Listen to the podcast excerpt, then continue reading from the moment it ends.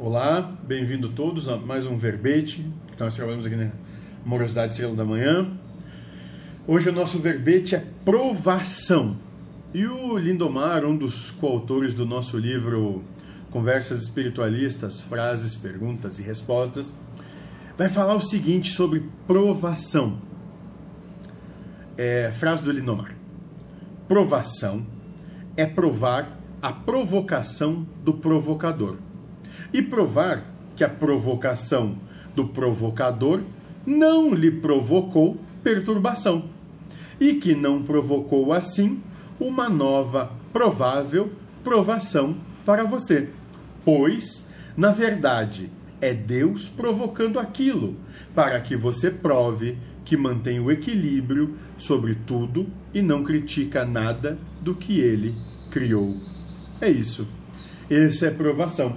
Então nós vamos entender que é exatamente isso. No caminho da felicidade, para alcançar a felicidade, nós entendemos que o caminho se dá pela maturidade emocional. E o que, que é ser maduro emocionalmente? Né?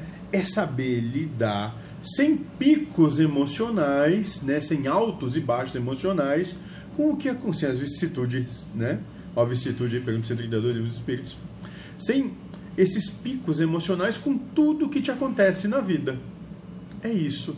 Nós vamos entender que o caminho é esse, é, é ser emocionalmente maturo, né? não se deixando levar mais pelas emoções do gosto muito, detesto demais. É por aí.